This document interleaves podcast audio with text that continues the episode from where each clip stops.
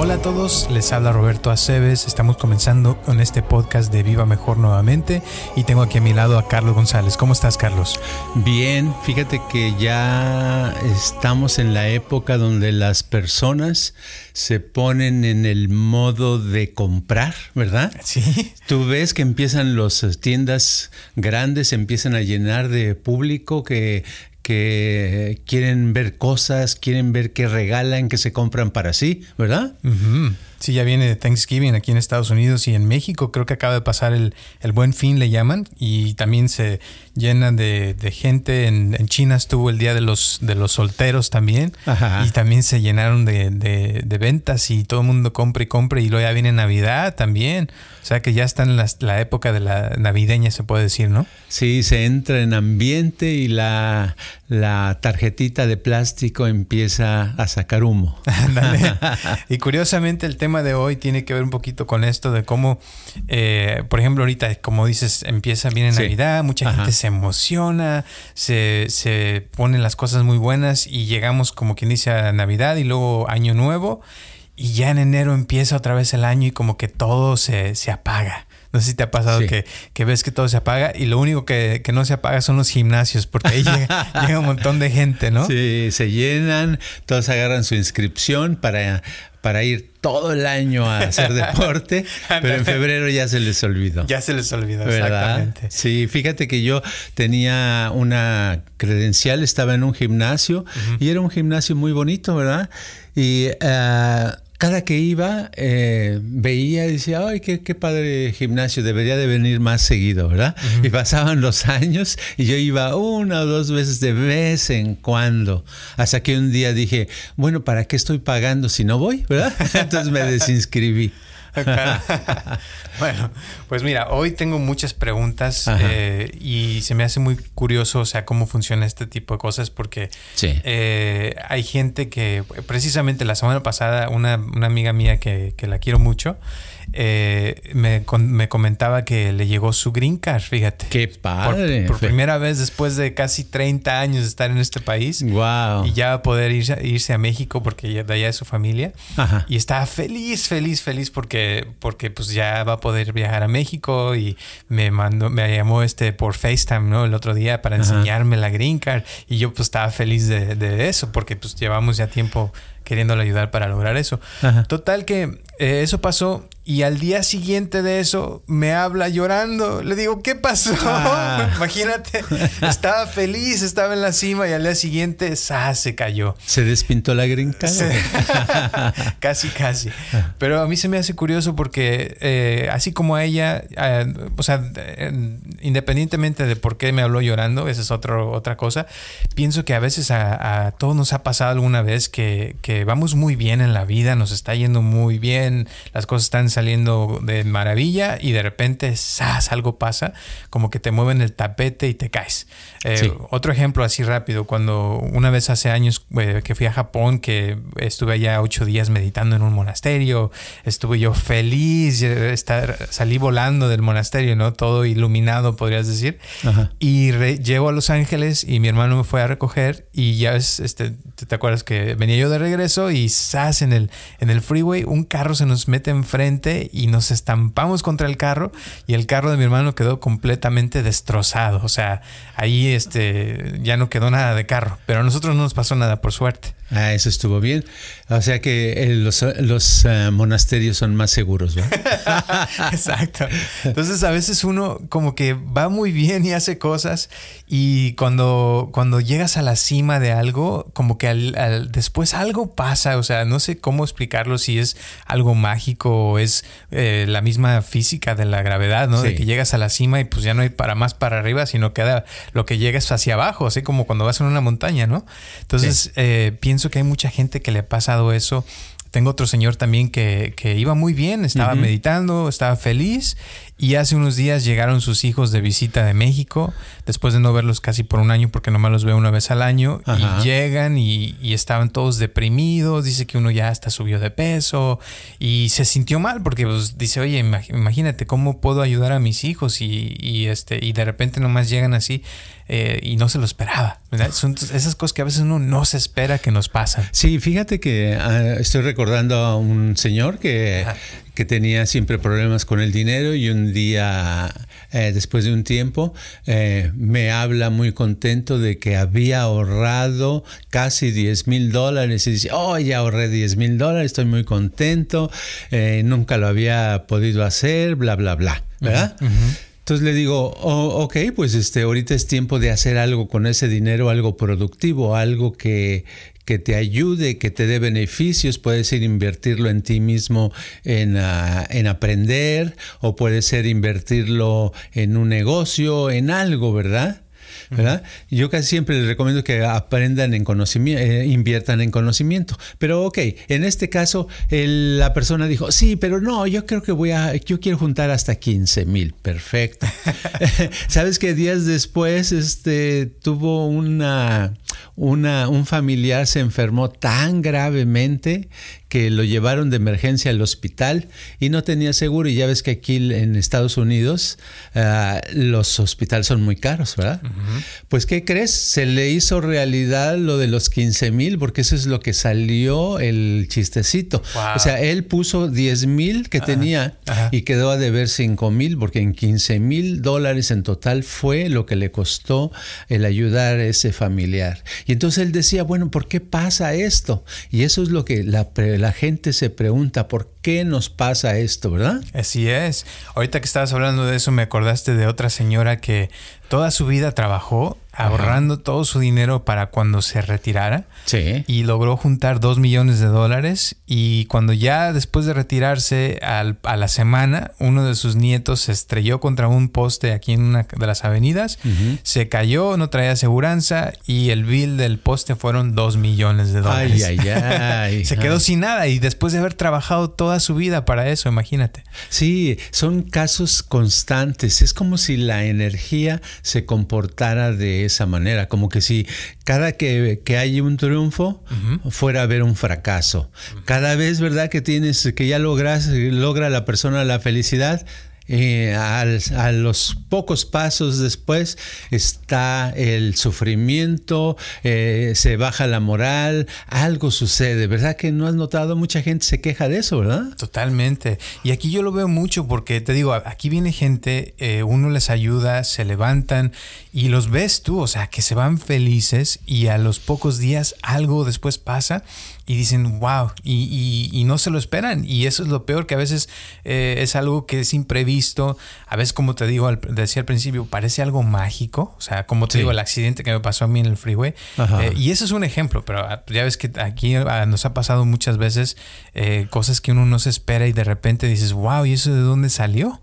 ¿Me entiendes? Pero es, es como que, como decía yo hace rato, que que es, es como, como que te estiras, ¿no? Y al estirarse después viene la, el, el estirón hacia, hacia adentro en vez de hacia afuera. Exacto. Y más adelante en este podcast vamos a hablar un poquito de cómo sucede, qué hacer en esos casos, cómo, pero tenemos que comprender más a fondo el tema.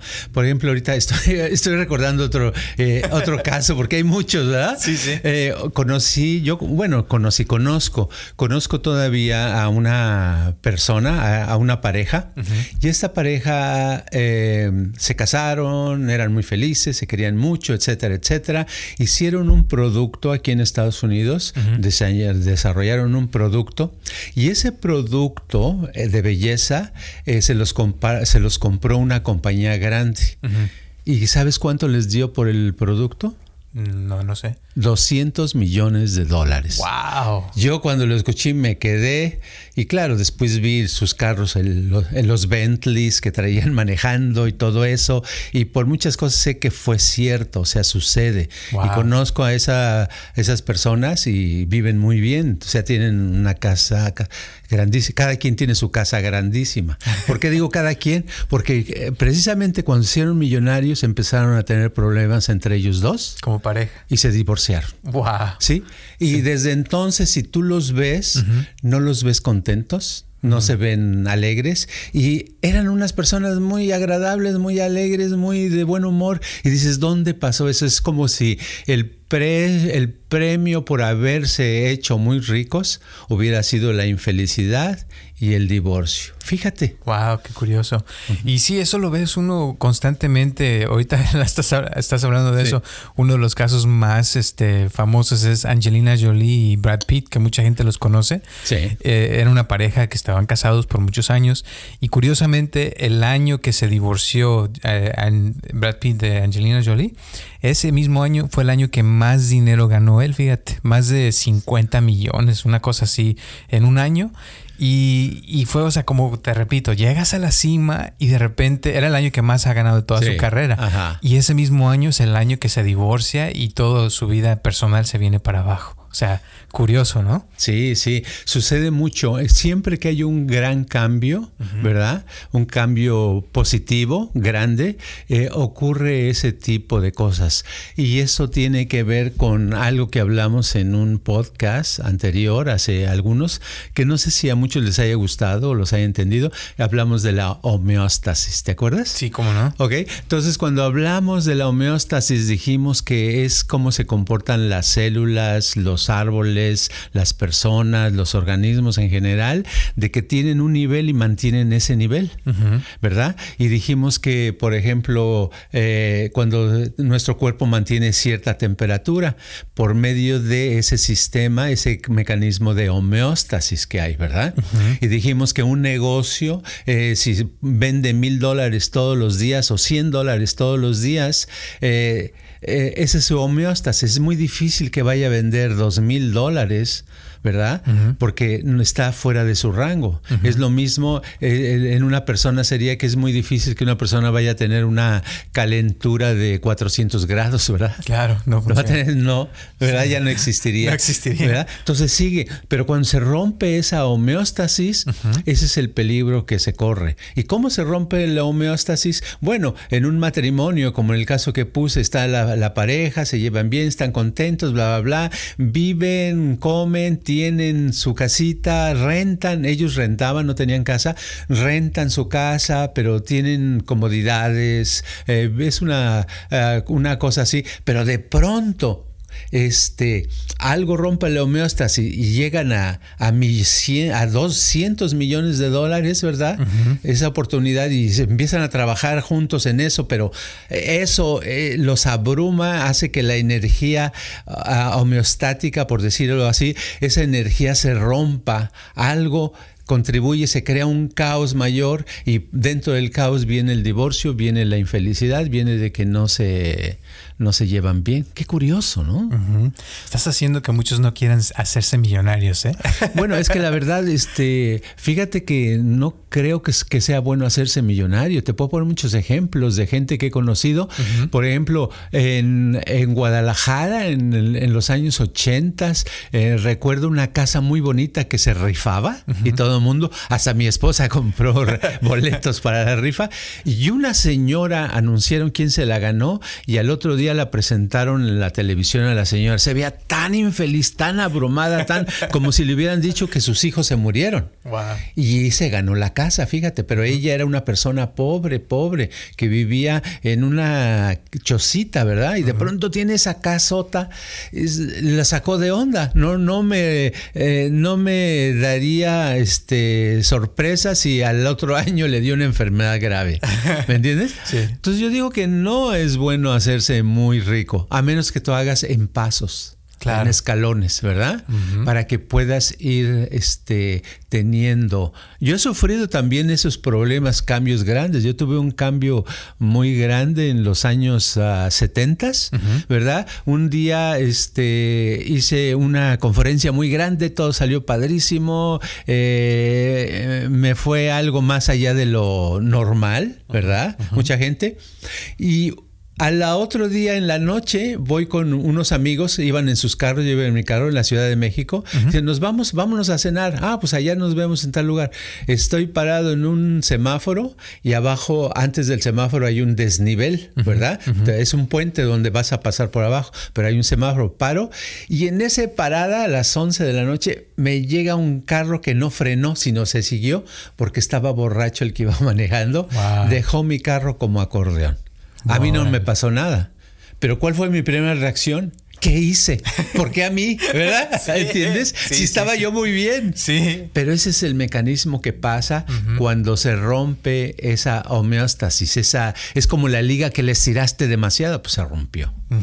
Sí. lo he experimentado en, carne propia. ¿Verdad? Sí, y ahora hay algo que puede hacer uno para evitar eso, porque pues ni modo que tampoco se quede uno sin crecer, ¿no? O sea, sin hacer las oh, cosas. Uno puede crecer, pero por eso la cosa es que las, el ser humano, hombres y mujeres, somos muy aborazados, ¿verdad? sí. Queremos todo rápido, queremos ganar mucho, queremos que nos salga todo mucho, y ese es donde caemos en el, en el error, porque el aborazamiento nos hace que nos salgamos de esa zona que debemos de ir como gatos, ¿verdad? Ya ves, los gatos cuando están a una casa nueva, empiezan, no se mueven, empiezan a moverse poco a poco y a veces tardan dos, tres días en salir de un cuarto, ¿verdad? Hasta que están muy familiarizados. Y ya que están ahí, ya están en su espacio, ya les pertenece. Nosotros no, en general ya queremos, tenemos una casa y ya queremos una casa más grande, ¿verdad? y queremos un castillo y yo por qué no tengo dos castillos y por qué no, ¿verdad? Y eso siempre está metiéndose, eh, son conflictos muy, muy grandes que nos van ocurriendo las personas, ¿verdad? Yo quiero meditar, pero quiero iluminarme hoy. ya, me urge. me urge, ¿verdad? Y eso causa que haya la, la cosa, se, se desbalancee. Como me ocurrió con la guitarra en los años 80, yo dije un día, no, yo, yo quiero aprender a tocar la guitarra porque me acuerdo que de niño una vez dije, quiero aprender a tocar la guitarra. Entonces me compré una guitarra y le dije a alguien que conocía, oye, dame una clase de guitarra. Me dio, dice, apréndete estas dos pisadas. No, pues ahí me tienes, eh, ya me dejó, me, la clase fueron cinco minutos, en mi casa me dije, no, yo tengo que aprender rápido. Entonces me pasé como ocho horas dándole a esas dos pisaditas en la guitarra. En la noche tenía ampollas en todos los dedos de las manos. Ahí terminó mi carrera de gran guitarrista. Ya no quise saber nada. Dolor. Pero ¿por qué? Y entonces yo le pregunté, con el tiempo pregunté a, la misma persona que me dio la clase, oye, porque me dijo, oye, ¿por qué no, no continuaste? Le digo, no, es que se ampollaron. Dice, no, es que hay que, para aprender hay que agarrarlo paso por paso. Le digo, sí, ya sé. ¿Y entonces por qué no lo hiciste? Pues porque me urgía aprender guitarra. entonces para lograr cambios hay que hacerlos, pero de una forma eh, en gradiente se puede decir. ¿no? Sí, en gradiente, en grados, en escalones, poco a poco hasta que estés firme en un grado, pasas al siguiente y luego al siguiente. Cuando no lo haces así es cuando vienen los problemas. Vamos a suponer que tenemos que abrimos una tienda de, de pozole, ¿verdad? Y entonces ponemos una promoción y nos gastamos miles de dólares en promoción en traer a la gente a la pozolería. Entonces llegan y llega tanta gente y nosotros pues no podemos ni siquiera servirle a cinco gentes porque es nuevo nuestro changarro, no estamos no tenemos la experiencia. Entonces toda la gente se enoja, se hace alborotos, nos ponen de mal humor y toda la gente se corre la voz que ese lugar no sirve porque no te atienden, ¿verdad? exacto. Es por irse del gradiente. Uno dice, ¿por qué no viene la gente? ¿Por qué no me funciona? Pues no funciona. Es el, tu pozolería no funcionó porque no lo hiciste por pasos. Ya que pudieras atender a cinco, este, pones promoción para que vengan diez y luego pones promoción para que vengan quince y los puedas manejar. Vas agarrando, te vas sintiendo. Llega un momento que entonces ya manejas como si fueras una, un McDonald's o una cosa así, ¿verdad? Donde no importa si vienen 100 gentes, 200, aquí rápido les echamos las, las hamburguesas de plástico listas a calentarse.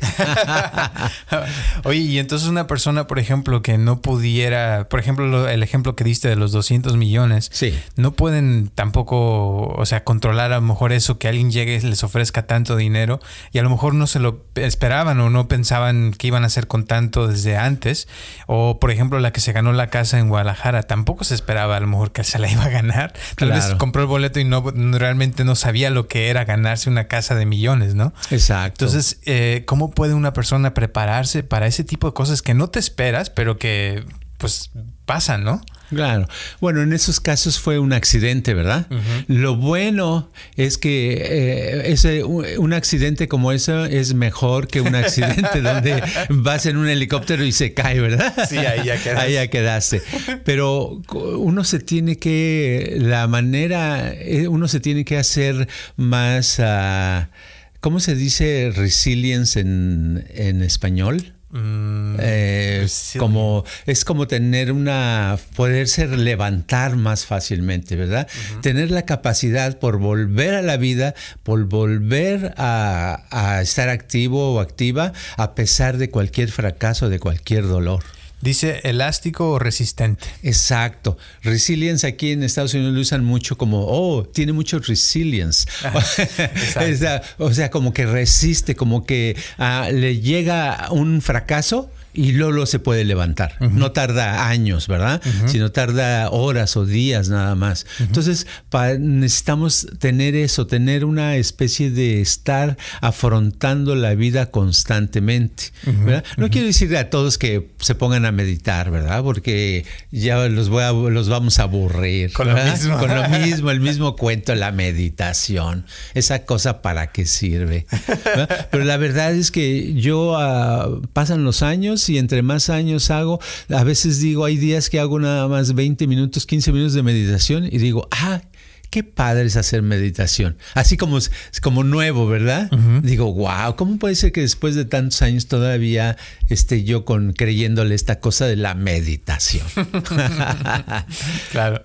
Pero cualquier cosa que te da el beneficio de enfocarte, de, de tener una meta en la vida, de no dejarte llevar. En la vida siempre hay muchas cosas que te van a jalar la atención, ¿verdad? Por ejemplo, a los de 200 millones, no sé, no les he preguntado, ni les voy a preguntar, eh, pero yo pienso que sí se lo buscaron. Yo pienso que no, no les dijeron, alguien no les dijo, te damos 200 millones. De seguro a lo mejor les dijeron, te damos un millón. ¿verdad? Y entonces ellos dijeron, oh, si nos ofrecen un millón, a lo mejor nos pueden dar más y más y más y más. Y entonces llegaron en la negociación a 200 millones, ¿verdad? Entonces, Quiere decir que era un producto que vieron la compañía muy grande que lo, que lo compró, le vio muy mucho negocio a eso, ¿verdad? Pero ellos en sí, para no meterse en eso, si hubieran sido personas que estuvieran acostumbrados a los cambios repentinos, tal vez no les hubiera pasado lo que les pasó. El problema es que la mayoría de la gente les cuesta trabajo un cambio. Yo lo he visto con gente que incluso hasta poner una, el bote de basura en eh, el lado izquierdo en vez del lado derecho, ay, ay, ay, qué problema. Sufren y lo vuelven a poner en el lado izquierdo. Y tú se los mueves al derecho y al otro día lo ponen otra vez al izquierdo, porque como que no se puede cambiar nada. Así es. O una relación, hay veces que, tienen eh, una relación y todo va muy bien y de repente algo pasa que la relación se termina de un día para otro.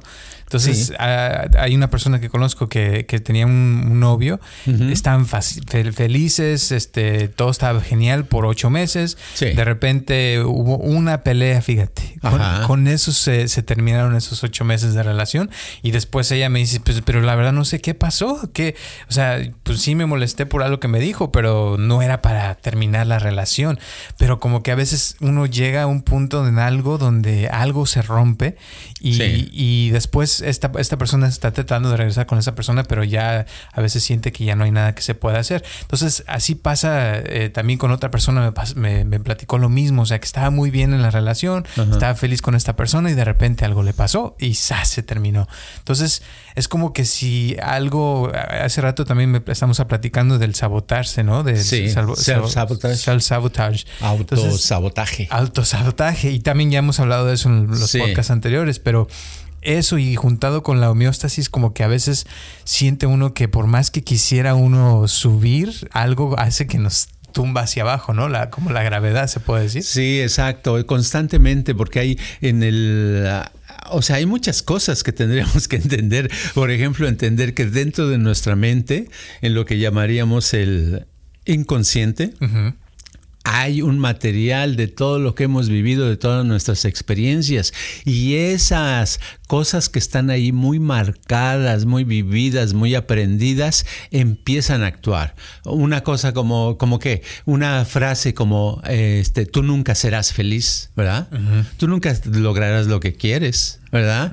No tendrás éxito. Ese tipo de frases están escondidas y puede decir la persona, bueno, es que yo no las uso, yo nunca las pienso. Pues no las tienes que pensar, ahí está, nada más están actuando, ¿verdad? Están actuando, entonces eso es lo que hace que la persona en cualquier momento eh, sabe, por ejemplo, en el matrimonio, los que se separan fácilmente, saben en el, en el fondo hay algo que los, ah, eh, los está ah, separando. ¿Verdad? Entonces es muy, les cuesta mucho trabajo mantenerse en la relación porque están este, en contra de la corriente de lo que hay en su mente, ¿verdad? Y desafortunadamente en nuestra sociedad, desde que vamos a la escuela, nunca nos enseñan en la escuela a ser libres, a pensar libremente, a sentir libremente, a actuar libremente. Entonces crecemos como autómatas donde no nos damos cuenta de muchas cosas. En la escuela nos enseñan la tabla de multiplicar o nos enseñan a la fecha donde Benito Juárez nació, ¿verdad? Pero no nos enseñan eh, para qué nos sirve saber quién era Benito Juárez. ¿verdad? ¿O qué, qué, qué, era Benito Juárez? ¿Cómo es que, que se le ocurrió ser presidente? ¿O qué es lo que hizo? A ver, explíqueme maestra o maestro, ¿verdad? No, entonces no tenemos interés en eso porque los maestros en general nos ah, eh, enseñan como un programa, una cosa cuadrada, pero no se trata de pensar, ¿verdad? El currículum. El currículum. Un día hablaremos de Summerhill, de una escuela que existió en los 1920 y que a donde los niños no tenían una materia, sino hacían nada más lo que querían. ¿eh? Qué padre. ¿Verdad? Sí. ¿Y cuál era el, la, la era una escuela escocesa, el fundador era un escocés, se llamaba, se apellidaba Neil, y este, él decía que lo importante en el mundo era la felicidad y decía que si en la escuela podías hacer que los niños fueran felices, ya lo hiciste. Decía que las guerras son el producto de la infelicidad. Que si no hubiera infelicidad en el mundo nunca hubiera una guerra, ¿verdad? Y decía que, que, ese es el problema. Entonces que cuando uno está contento, está libre y te dan autodeterminismo, te dejan escoger desde niño lo que quieres, ¿verdad? La vida cambia, te vuelves más ah, libre. Entonces es natural que puedas ah, ah, regularte a ti mismo. Ahorita lo voy a mencionar otra vez, lo pero su sistema consistía en la, le llamaba él, en la autorregulación. Y la autorregulación básicamente lo que quiere decir es que dejaba que los niños se fueran jefes de ellos mismos, ¿verdad? Y en nuestro sistema crecimos donde nosotros no somos jefe de nada, somos simples esclavos, ¿verdad? Usted hace esto, usted hace el otro, los papás. Tienes que hacer, hijo o hija, tienes que hacer esto y esto y esto y esto no lo haces, ¿verdad? Entonces crecemos con una serie de bloqueos de ideas que no nos deja ser libres y es natural que entonces entremos a, a etapas donde las cosas no las podemos controlar y no tenemos esa resilience, ¿ah? esa capacidad para rebotar y volver a agarrar eh, la vida como es. Mm. Eso me suena, ahorita a ver si se conecta un poco con esto, pero como aquí ya ves que hay unas, hay un término que le dicen helicopter parents, que son padres helicópteros que están tota, todo el tiempo eh, cuidando a sus hijos, todo desde que crecen hasta, hasta que llegan al, punto donde se tienen que ir a la universidad. Y esos, esos niños, a mí me tocó porque fui un año estuve de, de counselor, de consejero en la universidad, y llegan a la universidad donde viven solos y nadie los cuida. Entonces, en ese momento, como, como dices tú, o sea, como todo el tiempo han estado eh, cuidados y no se pueden autorregular, como que en ese momento tienen tanta libertad que, no saben ni qué hacer. Les hace daño. Les hace daño. Exacto. Y terminan drogándose, terminan yendo a, fiestas y emborrachándose un montón, eh, terminan a veces haciendo cosas que, que, nadie sabía, comen cosas mal, o sea, todo, todo se les viene para abajo porque están acostumbrados a que sus padres les hacen todo y les dan todo. Exacto, exacto. Necesitan el jefe que les dé las órdenes y les diga qué hacer, ¿verdad? No han aprendido a aprender por ellos mismos. No han aprendido a ser sus propios jefas o jefes, ¿verdad? Y ese es tan importante ese concepto. Pero este, ese sistema de Summerhill de la escuela se atacó muchísimo. ¿Y quiénes lo atacaban? Pues los maestros establecidos, ¿verdad? Los que querían que todos los demás hicieran lo mismo que ellos, ¿verdad? Y esa es la cosa, que lo que necesitamos es ah, eh, ser libres. El problema es que los papás no le dan libertad a los niños y no saben si les, no le saben cómo dar la libertad. Es muy difícil porque hay que ser eh, el primer requisito para poder, eh, yo digo, en mi, si yo fuera encargado de las leyes de un país, eh, pondría una ley acerca de cómo educar a los niños y sería una sola ley. El primer éxito, está prohibido que un papá o una mamá tenga hijos si ese papá o esa mamá son infelices. Porque eh, la verdad, si son felices, van a saber hacer lo correcto. Desgraciadamente, la felicidad, dicen que en el mundo nada más hay un 10% de la gente que es feliz. Realmente. Fíjate. Sí. No, es que te voy a decir, mucha gente piensa que es feliz, pero realmente, como dices tú, nada más el 10% es realmente feliz. O sea, mucha gente piensa que es feliz. Y te ves, aquí le puedes preguntar a mucha gente que oh, viene si es feliz y te van a decir que sí, pero cuando realmente ves su vida te das cuenta que no.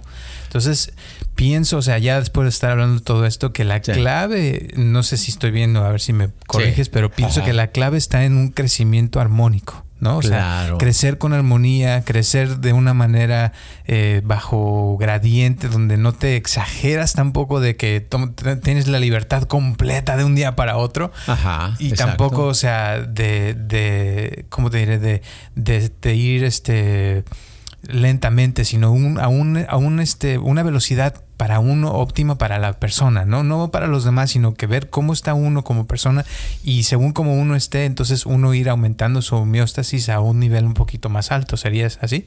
Claro, sí, y además cuando si tienes toda la libertad y eres libre, no necesitas el libertinaje, no, no, te, no, no, usas toda esa libertad, no la necesitas porque estás a gusto, ¿verdad? Si alguien está preso, pues si quiere salir a la calle y hacer de todo, ¿verdad? Y romper cristales, etcétera. Pero si está libre, no, está tranquilo, está a gusto, está, no tiene ansiedad, no habría neurosis, no habría psicosis, no habría todas esas enfermedades mentales, según yo, ¿verdad? Y entonces yo pienso que la armonía consiste en que en tanto en la familia como en la en el trabajo, en el estudio, que en todas las áreas de la vida tengamos estemos creciendo como personas. Y si crecemos como personas, no vamos a tener esos cambios repentinos. Los cambios repentinos son por eso, porque no esperamos algo bueno, siempre nos están sucediendo cosas malas y de pronto nos ganamos una casa pues digo, ay, es como para morirse. Qué curioso, ¿verdad? O sea, algo bueno, algo que aparentemente eh, la sociedad quiere que es bueno, te puede abrumar y te puede hacer infeliz, ¿verdad? Fíjate, ya para terminar casi, este, me acordé de una película que vi hace mucho tiempo de un chavo que vivía en el campo en Filipinas Y, estaba feliz, no tenía zapatos, ¿verdad? Y era, trabajaba en, en el field con el arroz, en el campo, plantando, su familia vivía en una choza, eh, dormían en el piso, o sea, y él era feliz, feliz, feliz, pero siempre soñaba con tener unos zapatos. Y un día uno de los, de los turistas que va por ahí eh, le regala sus zapatos, unos zapatos, unos tenis nuevos, blancos. No, pues el niño feliz con sus tenis, ¿no? Entonces ya este, los primeros dos, tres días se los ponía y estaba feliz, pero después este, ya no quería salir de la casa porque se le iban a ensuciar los zapatos. y después ya este, no quería tampoco ir al campo a sembrar arroz porque se le iban a ensuciar los zapatos. Claro. Y luego cuando llovía tampoco salía porque el agua los iba a mojar. Entonces todo el tiempo su vida se volvió de los zapatos y dejó de hacer todo lo que lo hacía feliz por cuidar los mendigos zapatos. hasta que un día uno de sus hermanos se cae en un precipicio y está colgado y se está por morir. Y le dicen, oye, ve a rescatar a tu hermano. Y entonces ahí va corriendo con los zapatos y apenas puede correr porque no está acostumbrado a usar zapatos. Entonces decide ahí de, soltarlos y aventarlos, decir, y se, libera de los zapatos y luego ya va y rescata al, hermano y ya vuelve otra vez a, hacer el mismo, ¿verdad? Y suelta, suelta los zapatos. Y eso es lo que a veces no nos deja, ¿no? El, que nos agarramos a lo material como si fuera lo más importante. Exacto, y, es como vender tu alma al diablo. Ándale, exactamente.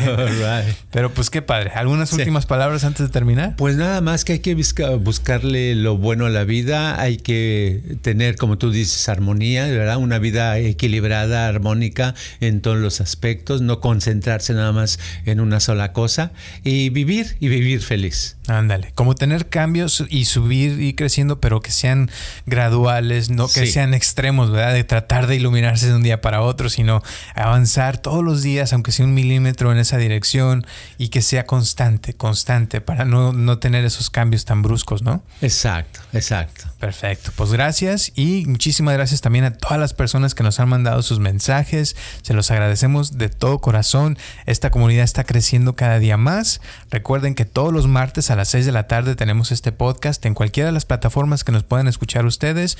También acuérdense de nuestro canal de YouTube donde pueden encontrar varias consultas y meditaciones gratis que pueden escuchar en el, canal de YouTube de Viva Mejor. Y pues Carlos, ¿quieres dar tu Instagram por favor? Carlos Gemente. Carlos Gemente. Perfecto. Muchísimas gracias y nos vemos. Eh, ah, y también gracias a todas las personas que nos han donado. Se los agradecemos y de verdad esto es lo que nos hace que continuemos haciendo este podcast y como les dijimos. que, no nos va, oye, que no nos vayan a dar 200 millones de dólares porque nos, nos Nada más unos 5 millones, sí. Ándale. Ahora. Me parece bien. gracias y nos vemos hasta el próximo martes. Hasta la próxima. Este podcast está patrocinado por Viva Mejor. Ayúdanos a compartirlo con tus amistades para que crezca esta comunidad y si te interesa donar algo para que este podcast continúe o si tienes algún problema o pregunta que te gustaría resolver, por favor comunícate al área 714-328-4661 o mándanos un correo electrónico a vivamejor.gmail.com.